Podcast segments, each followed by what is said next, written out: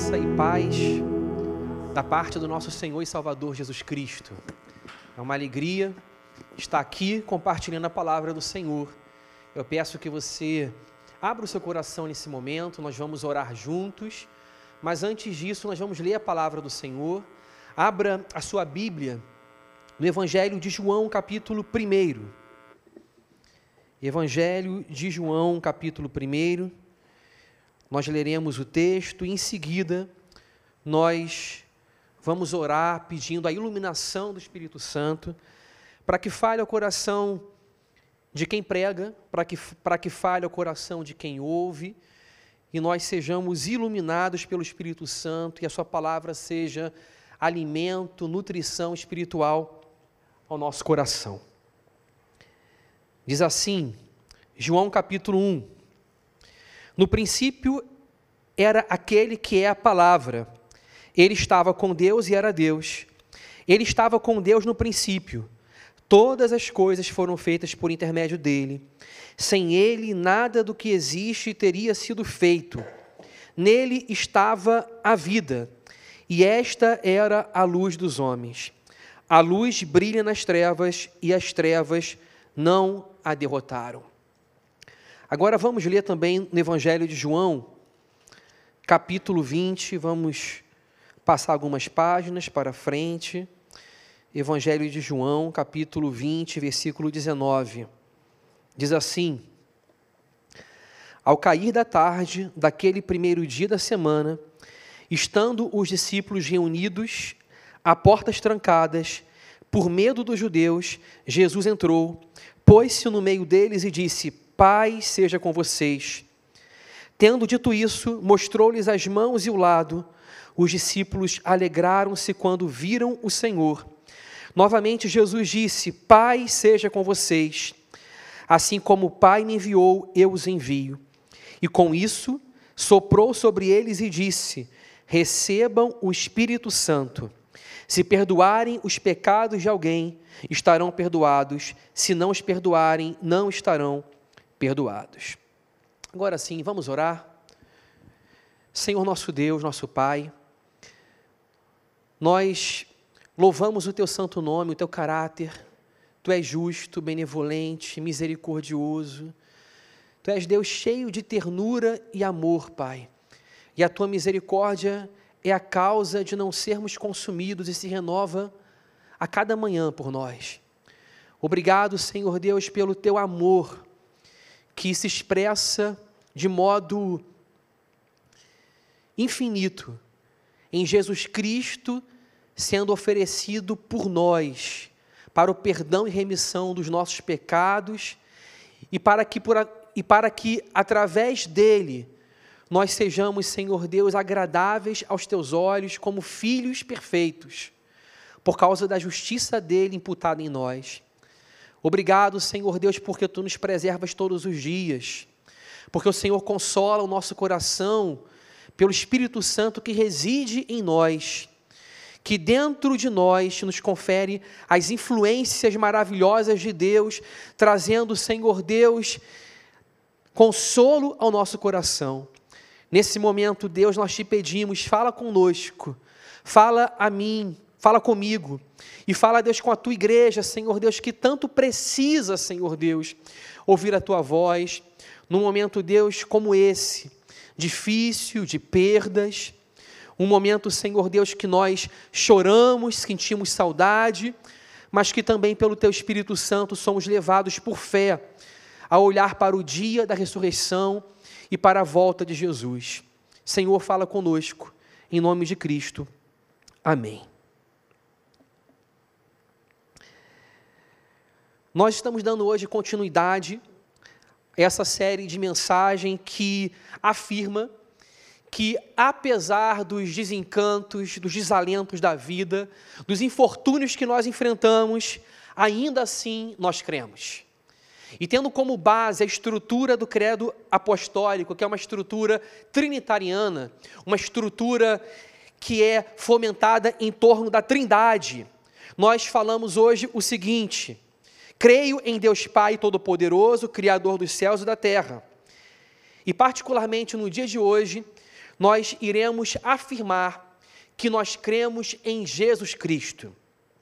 Cremos em Jesus Cristo, seu único Filho, nosso Senhor, o qual foi concebido por obra do Espírito Santo, nasceu da Virgem Maria, padeceu sob o poder de Pôncio Pilatos, foi crucificado, morto e sepultado, e ao terceiro dia ressurgiu dos mortos, subiu ao céu e está assentado à destra de Deus Pai Todo-Poderoso, de onde há de vir para julgar os vivos e os mortos. Nós cremos em Jesus Cristo. A declaração da nossa fé é uma declaração trinitariana, porque nós cremos no Pai, no Filho e no Espírito Santo. Nós, nós cremos na Santíssima Trindade, no Deus que é único, mas que não vive sozinho. É único, mas em si mesmo vive a existência em uma forma de comunidade santa e de amor, onde o Pai ama o Filho, o Filho ama o Pai e o Espírito Santo ama o Pai e o Filho. E hoje, particularmente, nós olharemos para a segunda pessoa da bendita Trindade, Jesus Cristo, o Verbo eterno de Deus, que se encarnou, que veio a esse mundo, sendo concebido no útero, de, no útero da Virgem Maria, para ser a redenção pelos nossos pecados. E nós começamos no Evangelho de João. Nenhum lugar melhor para começar a falar sobre esse fundamento que o Evangelho de João. O Evangelho de João, ele começa onde? Essa é uma boa pergunta para a gente colocar uma perspectiva e olhar para o Evangelho de João. O Evangelho de João é aquele que começa no lugar mais remoto. O Evangelho de Lucas começa na natividade de Jesus, começa na sua infância. E apresenta uma genealogia que mostra que Jesus é o descendente de Adão. Isto é, Jesus é um Salvador universal. É um Salvador que veio para o mundo inteiro. Ele é descendente de Adão e ele é o segundo Adão. O Evangelho de Marcos começa a narrativa de Jesus mostrando Jesus como o cumprimento da profecia de Isaías e correlaciona Jesus ao ministério de João Batista, que é a voz do que clama no deserto. O Evangelho de Mateus mostra Jesus como o descendente de Abraão e de Davi. Jesus como alguém que veio da genealogia judaica e que foi o Salvador, o Messias prometido para os judeus. E o Evangelho de João? O Evangelho de João começa num lugar remoto. O Evangelho de João não começa na natividade, o Evangelho de João não começa através de uma descrição genealógica de Jesus como descendente de Abraão e de Davi, como vindo através de um tronco humano judaico, nem apresenta Jesus também como o descendente de Adão. Jesus, afinal de contas, é tudo o que os evangelhos dizem sobre ele, sob perspectivas e prismas diferentes. Mas o Evangelho de João começa nesse lugar remoto, dizendo que Jesus, ele é o Verbo que se fez carne. O Evangelho de João começa dizendo: No princípio era aquele que é a palavra, ele estava com Deus e era Deus. No princípio era o Verbo, o Verbo estava com Deus e o Verbo era Deus. O versículo 2 diz: ele estava com Deus no princípio. Todas as coisas foram feitas por intermédio dele. Sem ele, nada do que existe teria sido feito. O Evangelho de João apresenta Jesus como o Criador eterno. Mostra Jesus como aquele que não é criado, como aquele que não tem uma origem no tempo e no espaço, porque Ele é Deus autoexistente, autossustentável, e sendo coeterno com o Pai, Ele existe desde sempre. O Evangelho de João é um paralelo com Gênesis capítulo 1, que começa dizendo: No princípio criou Deus os céus e, da, os céus e a terra. E de forma análoga e semelhante, o Evangelho de João diz: No princípio. era o Verbo, o Verbo estava com Deus e o Verbo era Deus. Porém, o Evangelho de João, ele está enfatizando que Jesus Cristo, sendo o agente, sendo aquele por meio de quem todas as coisas foram criadas, e já estando presente no início da criação, significa que ele existe antes da criação. Jesus não foi criado. Jesus, ele é eterno. Jesus, ele não deriva a sua existência de ninguém. Ele existe desde sempre. Jesus é o Verbo eterno de Deus. Se Marcos começa com João Batista, se Mateus começa na genealogia que mostra Jesus como um, como um descendente de Abraão e de Davi, e se Lucas mostra Jesus como descendente de Lucas, como descendente de Adão, João está mostrando Jesus como o Verbo eterno. E está apresentando Jesus como aquele que existe desde sempre. Isto é, João começa na eternidade. Quem é Jesus? Jesus é eterno. Jesus existe desde antes de ter sido concebido no útero da Virgem Maria. Jesus, ele existe antes do seu primeiro fôlego de vida nesta terra. Jesus existe desde sempre. Quem é Jesus? Jesus é o Messias que é relatado em Mateus. Jesus é o servo que é relatado em Marcos. Jesus é o ser humano perfeito que é relatado em Lucas. Mas Jesus é o Deus eterno que é relatado no Evangelho de João. E Jesus, ele existe desde sempre. Jesus é a palavra de Deus. A afirmação da nossa fé é que nós cremos em Jesus. Nós cremos que Jesus é o fundamento da nossa vida. E essa não é uma declaração de fé meramente abstrata. Nós estamos, através de João capítulo 1, declarando que nós cremos que Jesus é o fundamento da nossa vida, tanto na vida quanto na morte. Nós não cremos em alguém que é Deus de segunda categoria, como ensinavam os hereges arianos. Nós não cremos que Jesus tem um princípio de dias, no tempo e no espaço, que anula a sua coexistência eterna com o Pai. Nós não cremos em um Cristo criado, nós cremos em um Cristo eterno, num Cristo que existe desde todo o sempre, que existe desde antes da fundação do mundo. E para nós compreendermos esse Cristo, nós podemos voltar a Gênesis capítulo 1. Voltem comigo no capítulo 1 de Gênesis, que nós iremos aprender mais sobre esse Cristo. Capítulo 1 do livro de Gênesis. João, quando escreve o seu primeiro capítulo do evangelho que leva o seu nome, João, ele pensa no livro das origens, no livro de Gênesis. E quando nós ouvimos no princípio era o verbo e o verbo estava com Deus, quando nós ouvimos no princípio, a gente pode complementar essa narrativa dizendo: no princípio criou Deus os céus e a terra, ou no princípio era o Verbo e o Verbo estava com Deus e o Verbo era Deus. Esse paralelo não é acidental, porque João, ele pensa em Jesus como aquele por meio de quem todas as coisas foram criadas.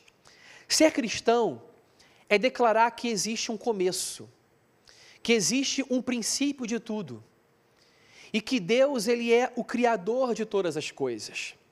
Quando nós vamos para Gênesis capítulo 1, nós lemos o seguinte: No princípio Deus criou os céus e a terra, era a terra sem forma e vazia, trevas cobriam a face do abismo, e o Espírito de Deus se movia sobre a face das águas. O que significa a Bíblia começar no livro de Gênesis, o livro das origens, declarando e afirmando de maneira categórica que Deus é o Criador de todas as coisas. A Bíblia está dizendo que há uma origem. E se existe uma origem e uma criação em ordem, em ordem cronológica, em ordem de estruturação de dias, em ordem na qual o Senhor cria uma estrutura para o universo e preenche essa estrutura, primeiro criando o dia onde ele dissipa as trevas e faz a luz brilhar, para que no terceiro dia ele crie luzeiros que governam o dia e a noite. Ele coloca uma ordem onde existe uma estruturação e onde existe também um preenchimento daquele vazio. O Senhor cria um mundo no qual um dia sucede o outro, onde existe semeadura e onde existe colheita, onde existe estações do ano, onde existe uma sucessão de dias que define que o mundo tem um alfa e tem um ômega, tem um princípio e tem um fim. A criação está afirmando o seguinte: existe um Criador, e o mundo não está entregue às forças caóticas da desordem. O mundo não está entregue às trevas. O mundo não é um lugar do inóspito e do vazio, onde a vida não prevalece. O mundo é um lugar onde a vida floresce, porque Jesus Cristo é a luz dos homens e a vida está nele. A afirmação de que existe um Criador mostra o seguinte: Deus, ele é diferente da criação. A criação não é uma parte de Deus. A criação não é uma emanação de Deus. E é por isso que nós não adoramos a criatura ao invés do Criador. É por isso que nós não adoramos quadrúpedes, répteis, luzeiros, seres inanimados. Nós reconhecemos que toda a criação é uma boa dádiva. No entanto, o nosso coração, ele não é capturado, ele não é hipnotizado por nenhuma coisa criada porque a narrativa da criação apresenta a existência de um Deus todo-poderoso, misericordioso, magnânimo, um Deus benevolente, um Deus sábio, e um Deus que cria o universo e que o sustenta dia após dia. Toda a sua criação proclama a sua glória, manifesta os seus atributos invisíveis. A sua criação mostra que Ele é bom, que Ele é sábio e que Ele é todo-poderoso. A criação tem o autógrafo de Deus. A criação revela Deus. Mas a fé cristã não é uma fé panteísta. Isto é, a fé cristã não afirma que tudo é Deus. Não afirma que o mundo é uma emanação de Deus. A fé cristã diz: existe distinção entre o Criador e a criatura, e por isso nós adoramos simplesmente o Criador majestoso, poderoso e sábio. A Bíblia começa dizendo que há um Criador e mostrando que a nossa adoração ela deve ser devota simplesmente a um ser único, perfeito. E por isso a declaração de fé de Israel é uma declaração de fé monoteísta. Ouve Israel, o Senhor teu Deus é o único Senhor. Mas além disso, quando Deus cria o mundo, a narrativa bíblica mostra que a terra era sem forma e vazia, e havia trevas que cobriam a face do abismo. Essa linguagem bíblica mostra que havia a definição de que há a definição de um lugar aqui onde existe o escuro, o inóspito, um lugar onde não floresce a vida. No entanto, o ato criativo de Deus supera o lugar inóspito, desértico, onde a vida não floresce, onde a vida não é uma realidade possível, e o ato criativo de Deus transforma o lugar estéril em um lugar produtivo e habitado, onde a vida floresce, onde Deus coloca semente e coloca a capacidade da fertilidade para que as gerações sejam postergadas, perpetuadas e uma geração suceda outra geração. O ato criativo de Deus mostra que o mundo é um lugar produtivo, um lugar onde a vida floresce, porque Deus, no ato criativo, ele vence a realidade inóspita, onde a vida não floresce e torna o mundo um lugar habitável. A criação de Deus em seis dias mostra uma sucessão de atos sábios de Deus, onde o Senhor, o Criador dos céus e da terra, ele cria a vegetação terrestre, as aves, ele cria os peixes no mar e, por último, ele cria o ser humano que governa toda a criação. O objetivo da criação é a vida. E a vida culmina no sexto dia, quando o Senhor ele cria o ser humano para governar a vida que ele já havia criado através de pássaros, de aves e da vegetação. O Senhor é o Senhor da vida. E por isso, João, no capítulo 1, diz que em Jesus está a vida dos homens. O ato da criação mostra que Deus vence o caos. Por que nós afirmamos que Deus é o Criador? Primeiro, afirmamos que Deus é o Criador para distinguir a criatura do Criador e devotarmos a nossa adoração a um Deus único. Cremos em Jesus Cristo, cremos em Deus o Pai, cremos no Espírito Santo e, apesar dos tempos de caos, nós adoramos a Santíssima Trindade. Em segundo lugar, o ato da criação de Deus apresenta a realidade de que o Criador é um ser todo-poderoso. E tão poderoso ao ponto de ter criado o mundo ex nihilo, ou seja, ele criou o mundo do nada, simplesmente pela sua palavra. Ele disse: haja, e a partir do haja de Deus, todas as coisas foram feitas, do nada. Ele pronuncia, ele diz, e o nada ouve a voz de Deus e a existência vem. Ele cria sem a utilização de uma matéria-prima pré-existente. Ele diz e tudo se faz. Em terceiro lugar, a criação de Deus, o ato criativo de Deus mostra que Deus ele vence as forças do caos, das trevas, onde prevalecia o inóspito, onde prevalecia o desértico e onde a vida não era possível. O que isso tem a ver com a nossa vida hoje, no século 21? O que significa afirmar que Deus é o Criador? Afirmar que Deus é o Criador significa afirmar também que Ele é redentor desde o princípio. Porque no ato de criar o mundo, Deus está redimindo o mundo do caos. Quando Deus cria, Ele delibera não permitir que o inóspito, o desértico, a escuridão, as trevas sejam uma realidade, ao invés de um cosmos organizado, estruturado e definido.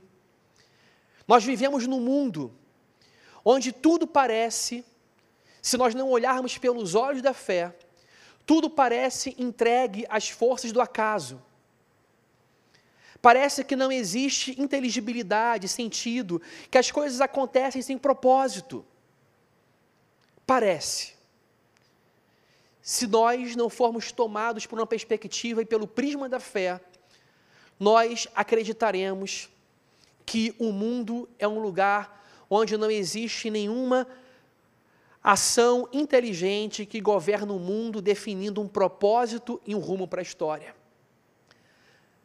Pode parecer, sem os olhos da fé, que tudo é caos, que nada faz sentido, que o justo e o injusto, no final das contas, depois da história, irão para o mesmo lugar. Pode parecer, não olhando para a Bíblia, que não existe moral, que não existe prêmio e gratificação para aquele que é justo e obedece os mandamentos de Deus. E pode parecer, sem olhar para a Bíblia, que os perversos receberão os mesmos prêmios que os justos, ou prêmio nenhum virá, sem, não, ou prêmio nenhum virá nem sobre um grupo nem sobre outro, porque tudo pode parecer caótico. Mas quando nós olhamos para a palavra de Deus, à luz do que diz o autor de Hebreus capítulo 11, pela fé, nós cremos que Deus é o Criador de todas as coisas e o galardoador daqueles que creem nele. Pela fé, nós declaramos que Deus é o Criador. E declarar que Deus é o Criador significa declarar também que existe propósito, que Deus criou o mundo para um propósito. E quando Deus, ele diz haja luz e há luz. E quando Deus ele vence as trevas, Deus através do ato criativo, ele está vencendo as trevas que cobriam a face do abismo. Quando Deus ele traz vida, ele está vencendo aquele ambiente primordial de início, onde não havia condições propensas à vida, onde tudo era desértico e inóspito. Lê a narrativa de Gênesis, nos apresenta um Deus que, ao invés de optar pelo caos, ele opta pela ordem. Mostra um Deus que, ao invés de optar pela ausência da vida, ele opta pela vida. Ao invés de optar por uma história sem rumo e sentido, ele mostra que existe uma sucessão de fatos e eventos na história e que existe um sentido na história, onde Jesus é o Alfa e o Ômega, o mundo é feito em seis dias. E depois da sucessão de atos criativos de Deus, da operação contínua de Deus, no sétimo dia, Deus, ele descansa. Irmãos, irmãs, quando Deus cria o um mundo, ele decide libertar a existência do caos. Quando alguém não conhece Jesus, a sua vida existencial pode ser definida como um caos. Quando alguém não conhece Jesus, a sua vida pode ser definida como um lugar onde a vida não floresce. O coração de quem não conhece Jesus é um coração inóspito e hostil à vida. Ainda que exista vida biológica, ainda que exista vida física, sem Jesus nós somos mortos que vivem uma espécie de vida biológica e física. Sem Jesus, a gente pode ter fome, sede, podemos ter os sintomas de uma vida biológica e de um ciclo de vida natural, mas sem Jesus nos falta aquela essência de vida espiritual que habita nele. Conforme diz o evangelista João, a vida habita em Jesus e Jesus é a luz dos homens. João, ele começa o seu evangelho fazendo uma retrospectiva ao livro de Gênesis. E retomando o livro de Gênesis, João ele vai para um lugar ainda mais remoto que Gênesis. Porque enquanto Gênesis começa dizendo que Deus criou, João começa dizendo que Jesus era o Verbo e estava com Deus. João começa dizendo que antes dessa criação, narrada no livro de Gênesis, Jesus já era. O caos nunca existiu na mente de Deus. A confusão nunca existiu na mente de Deus, porque o propósito eterno de Deus é criar um mundo onde existe sentido, onde existe propósito. Pode parecer, pode parecer, quando nós caminhamos simplesmente por nossos sensores, quando nós caminhamos simplesmente pela vista, pelo que nós sentimos, vemos. Pode parecer que não existe propósito e sentido. Pode parecer que tudo é trevas. Pode parecer que tudo é caos. Pode parecer que a vida não floresce. Pode parecer que prevalece simplesmente a morte, que prevalece simplesmente más notícias. Mas quando nós cremos que Jesus é o nosso fundamento e que Ele existe desde sempre, nós estamos afirmando que o propósito, o sentido, sempre existiram na mente de Deus. E que Deus é Deus de sabedoria. Deus é Deus de justiça, de inteligência, de amor, de bondade, e nele não habita a confusão e o caos. O caos, ele ainda habita no nosso mundo, Porque o mundo, conforme originalmente foi feito por Deus, ele foi deformado por causa do pecado. E as trevas espirituais, elas cobriram a terra através da presença dos pecadores que perpetuam o egoísmo, a desordem, a arrogância, a maldade, o desamor, a inveja, o ciúme, a falta de cuidado pelo próximo. Por causa do pecado, o paraíso de Deus se tornou um lugar onde há espinhos e abrolhos. Por causa do pecado, o paraíso de Deus se tornou um lugar onde existe a dor do parto.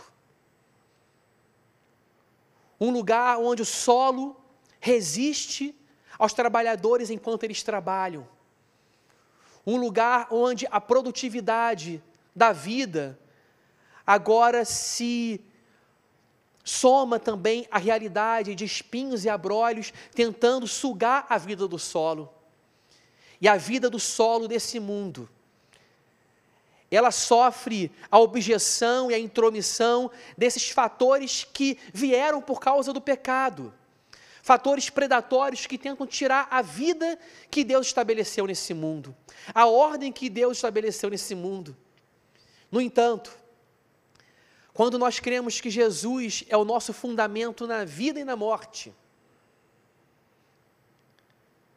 nós podemos voltar ao lugar do paraíso e do descanso. Não no sentido de que esse mundo já é um mundo restaurado, ainda não é.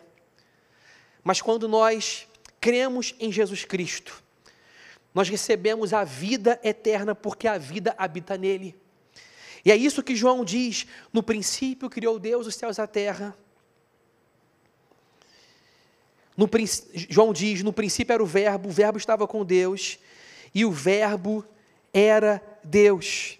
E João diz: ele estava com Deus no princípio. Todas as coisas foram feitas por intermédio dele, sem ele nada do que existe teria sido feito. Nele estava a vida, e esta era a luz dos homens. Nele estava a vida. Nele estava a vida. Quando Deus criou o mundo, Deus criou o mundo pela instrumentalidade da segunda pessoa da Santíssima Trindade, Jesus Cristo, e nele estava a vida. E a vida estava nele desde o princípio. E ele é antes de todas as coisas. E se ele é antes de todas as coisas, quando a vida começa? A vida, ela não começa quando nós respiramos. A vida não começa quando nós nascemos. A vida não começa quando esse mundo é feito. A vida não tem um princípio, porque a vida estava naquele que não foi criado, que existe desde sempre. E quando nós afirmamos que Jesus, o Criador do mundo, é o Redentor do mundo, quando nós afirmamos que Jesus é o nosso fundamento, nós recebemos essa vida de Deus. Nós recebemos a qualidade de vida que pertence ao próprio Deus. E que existe desde quando? Que existe desde sempre. E que vida é essa? Não é vida biológica não é vida física, é vida espiritual. Que vida é essa? É a qualidade de vida do próprio Deus. É vida de santidade, de bondade, de amor, de bem-aventurança, de excelência, de majestade, de glória, de soberania, de eternidade, de infinitude. Essa vida de Deus passa a habitar na alma daquele que confessa fé em Jesus Cristo. A gente pode habitar num mundo que parece que a força que o rege é o caos. Parece. Mas a declaração de Gênesis capítulo 1 e de João capítulo 1 diz que o que governa o mundo não é o caos, porque no ato da criação, Deus venceu o caos. No ato da criação, Deus venceu as trevas. No ato da, criação, Deus venceu o inóspito e o vazio, onde a vida não era propensa, e criou a vida exuberante, porque Ele em si mesmo é a vida dos homens. Pode parecer que o mundo é o caos, mas João e Moisés, no livro de Gênesis, estão mostrando para nós que quem governa o universo não é o caos, quem governa o universo é Deus. A criação não é Deus. A criação não é uma emanação de Deus. Mas a criação, ela é sustentada por Deus. E como parte da criação, Deus sustenta a minha vida e a sua vida. Porque nele nós nos movemos, respiramos e existimos. Nele nos movemos, respiramos e existimos. A palavra de Deus na Bíblia é Jesus. Jesus é a palavra de Deus. E quando a Bíblia fala que Jesus é a palavra de Deus, a Bíblia não está dizendo que Jesus é um fonema. A Bíblia não está dizendo que Jesus é um som. A Bíblia está dizendo que Jesus é uma pessoa. É a segunda pessoa da Santíssima Trindade. Provérbios capítulo 8 mostra muito bem isso que a palavra é a sabedoria eterna de Deus. E a palavra não é um som, não é um fonema, mas a palavra é a própria essência de Deus, a segunda pessoa da Santíssima Trindade, a palavra é Deus. E quando a narrativa de Gênesis diz haja luz, esse haja, essa palavra é o próprio Jesus Cristo criando. E quando Jesus Cristo cria, passa a haver ordem. E Jesus Cristo, além de criar, é aquele que nos recria. Nós nascemos, mas nós nascemos de novo. E através do poder do Espírito de Cristo, nós podemos nascer de novo para uma nova criação, porque aquele que nos criou uma vez pode nos criar também pela segunda vez, e nós somos feitura de Deus em Cristo Jesus. Por isso, eu termino lendo João capítulo 20 versículo 19, que fala assim: os discípulos estavam trancados com medo no cenáculo, com medo de perderem a própria vida. Mas Jesus entra naquele lugar, apesar das portas estarem fechadas. E Jesus entra dizendo: Paz seja com vocês. Versículo 20: Tendo dito isso, mostrou-lhe as mãos e o lado. Os discípulos alegraram-se quando viram o Senhor. Novamente Jesus disse: Paz seja com vocês. Assim como o Pai me enviou, eu os envio. E com isso soprou sobre eles e disse: Recebam o Espírito Santo. Por que eu estou lendo esse texto? O que, que esse texto tem a ver com os textos que nós lemos? Nós afirmamos que Jesus, ele cria o mundo. E quando nós olhamos o livro de Gênesis, nós vemos que no ato da criação de Deus, Deus ele sopra nas narinas do homem o fôlego da vida.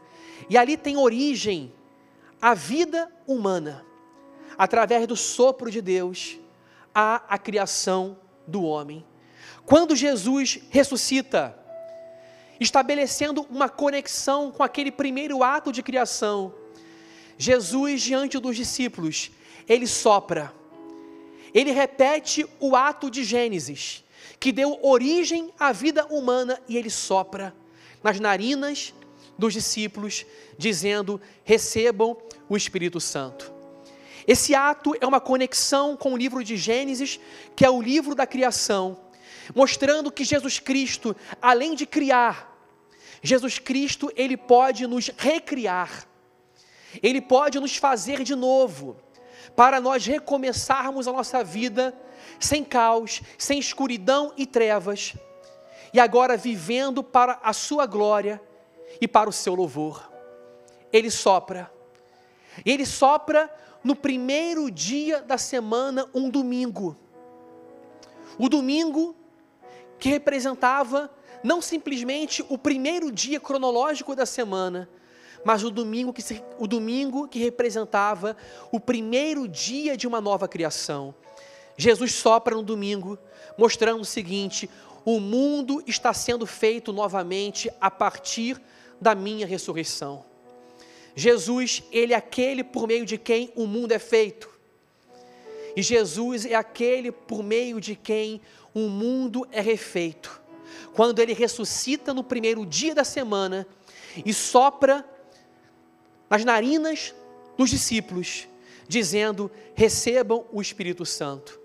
O mundo pode parecer um caos, desgovernado, sem sentido e sem propósito, mas Jesus é o Alfa e o Ômega. E através da ressurreição de Jesus, nós afirmamos que a vida do mundo é a vida de Deus, porque Jesus morreu e ressuscitou. E quando Jesus morre e ressuscita, Ele está dizendo: a morte não pode prevalecer sobre a vida exuberante que habita em mim porque Jesus é a vida eterna. A vida que habita em Jesus é a vida de Deus. E essa vida está nele desde antes da fundação do mundo. E ele ressuscita para retomar a vida que é dele e para distribuir essa vida em toda a criação e dizer que há choro nesse mundo, há ranger de dentes, há lágrimas. No entanto, o mundo começa de novo quando Jesus ressuscita.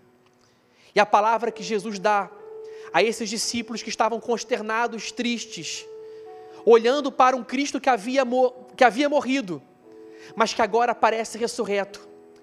A palavra de Jesus para eles por duas vezes é: paz seja convosco, paz seja convosco. E a minha oração para vocês, a minha oração pela igreja de Jesus hoje, é para que a paz de Deus esteja conosco a paz que é fruto da ressurreição, a paz que é fruto da vida que vence o caos, a paz que é fruto da vida e da luz que prevalece sobre as trevas, que a paz esteja com você, que a paz esteja comigo, que a paz console a igreja de Jesus nesse momento tão difícil, onde nós perdemos um irmão, um amigo, alguém que a gente amava, quando nós perdemos o nosso irmão Porfírio, que nós possamos olhar hoje para a realidade da ressurreição e afirmar que nós ainda vivemos num mundo onde o caos tenta de modo predatório, parasitário se estabelecer. Mas o nosso irmão está num mundo onde não existe caos, trevas, lágrimas, ranger de dentes, onde não existe desordem, onde não existe abismo, onde não existe escuridão, onde existe a presença de Deus, que é o sol, que alumia a todos, que é a lâmpada. Jesus é a lâmpada. Ele habita num local onde as portas estão abertas para o Oriente, o Ocidente, para todos os lugares onde não tem cadeado onde não tem trancas, onde não tem ferrolhos, um lugar de paz, segurança, onde a lágrima é estancada na sua fonte, onde a pessoa não chora mais. É difícil nesse mundo nós olharmos para o outro mundo, porque nós ainda enxergamos com uma porcentagem de vista e de visão, e não olhamos 100% pela fé. Mas que a nossa fé seja potencializada e aguçada nessa hora para que nós olhamos, olhemos para o outro lado da eternidade e nós possamos ver o mundo para o qual nós caminhamos. Mais alguns verões, mais alguns invernos, mais algumas estações, esse mundo do modo que é vai acabar. E Deus estabelecerá novos céus e nova terra, e irá restaurar todo o cosmos. E nós viveremos no mundo da paz e da harmonia. Enquanto isso, que nós saibamos que Jesus Cristo ressuscitou. E o primeiro dia da semana, o domingo da ressurreição, não foi somente o primeiro dia da semana, mas foi o primeiro dia de um novo tempo. E nós já estamos habitando no novo mundo de Deus. Esse mundo será consumado, mas esse mundo já começou um mundo de vida um mundo onde ele diz: paz seja convosco. E que essa paz, que não é sentimentalismo barato, que não é arrobo infanto-juvenil, que não é emocionalismo, esta paz, que é a certeza de que Deus está conosco e que Deus é por nós, possa habitar no coração de toda a igreja de Jesus. Nesse momento que a gente experimenta luto, que a gente enfrenta lágrimas, dores, banalização pela vida, que a gente valorize a vida, a começar pela ressurreição de Jesus, porque Jesus é a vida dos homens. Vamos orar? Vamos orar nesse momento. Senhor Jesus, nós declaramos juntamente com o credo apostólico que nós cremos em Ti, Senhor. Nós cremos no Senhor. Nós cremos no Senhor que foi concebido no útero Virgem, da Virgem Maria pelo poder do Espírito Santo. Nós cremos no Senhor que padeceu sob Pôncio Pilatos, que foi crucificado, que sofreu, mas que ressuscitou, que está à destra de Deus o Pai nas alturas celestiais, intercede por nós. Nós cremos no Deus vivo. Nós cremos que Jesus é o nosso fundamento na vida e na morte. Nós cremos que Jesus é eterno, é autoexistente, que a vida de Deus habita em Jesus desde sempre e que o Senhor nos dá essa vida. Nós cremos que a ressurreição nos dá essa vida, porque Jesus nos criou e Jesus nos recriou, e o novo mundo de Deus já começou. O novo mundo de Deus já habita em nós. E por isso nós temos paz, alegria no Espírito Santo.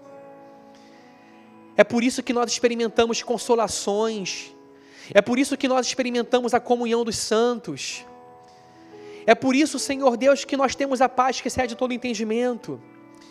É por isso que nós não cremos nas forças do, do caos. É por isso, Senhor Deus, que nós cremos que a vida prevalece. Senhor, obrigado, Jesus, por tu seres quem tu és. Obrigado, Deus, pela tua vida, morte e ressurreição. Obrigado pelo sopro do Espírito Santo nas nossas narinas. Obrigado, Senhor Deus, porque tu disseste: a paz seja com vocês.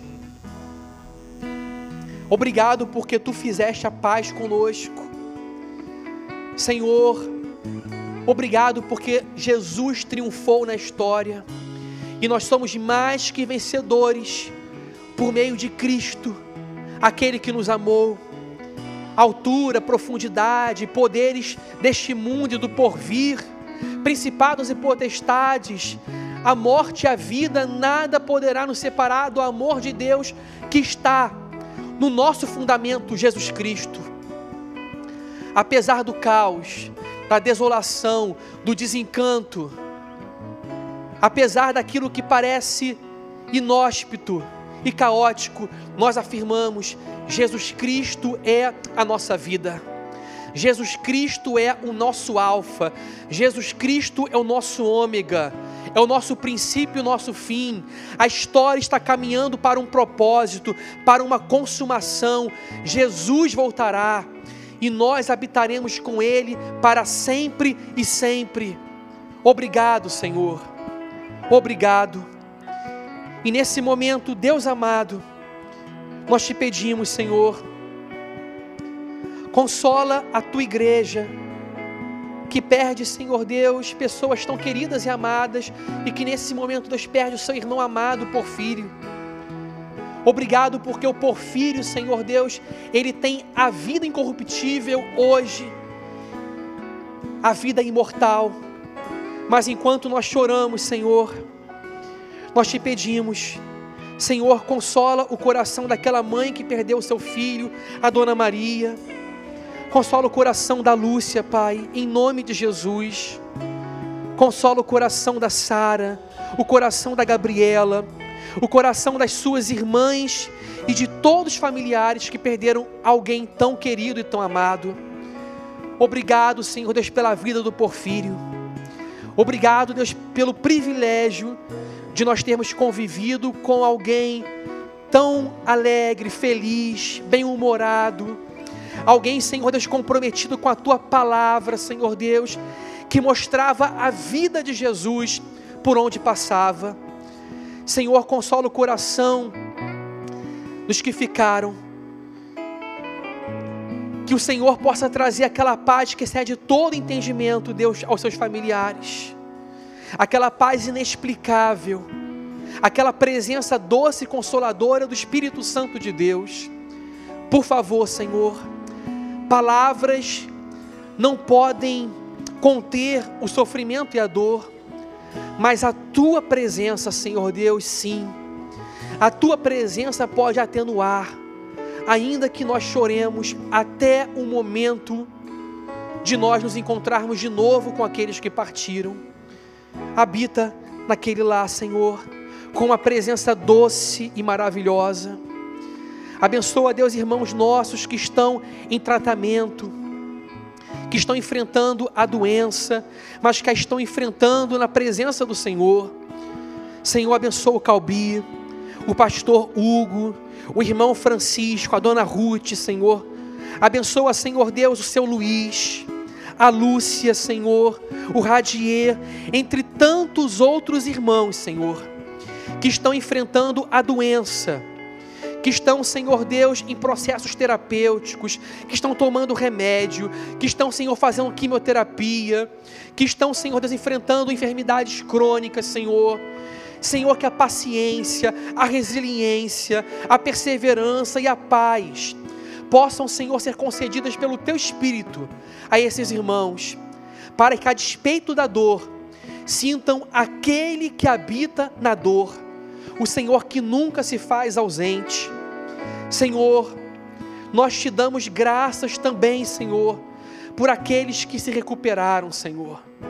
Por aqueles, Senhor Deus, que não foram ceifados. Muito obrigado, porque tu és também Jeová Rafá. Tu és o Deus que cura, Senhor, que restaura a saúde, Senhor. Obrigado pela vida, Senhor Deus, do Davi e sua família, da Lúcia, da Sara, da Gabriela, Senhor. Muito obrigado, Senhor, pelo restabelecimento, pela cura desses nossos irmãos.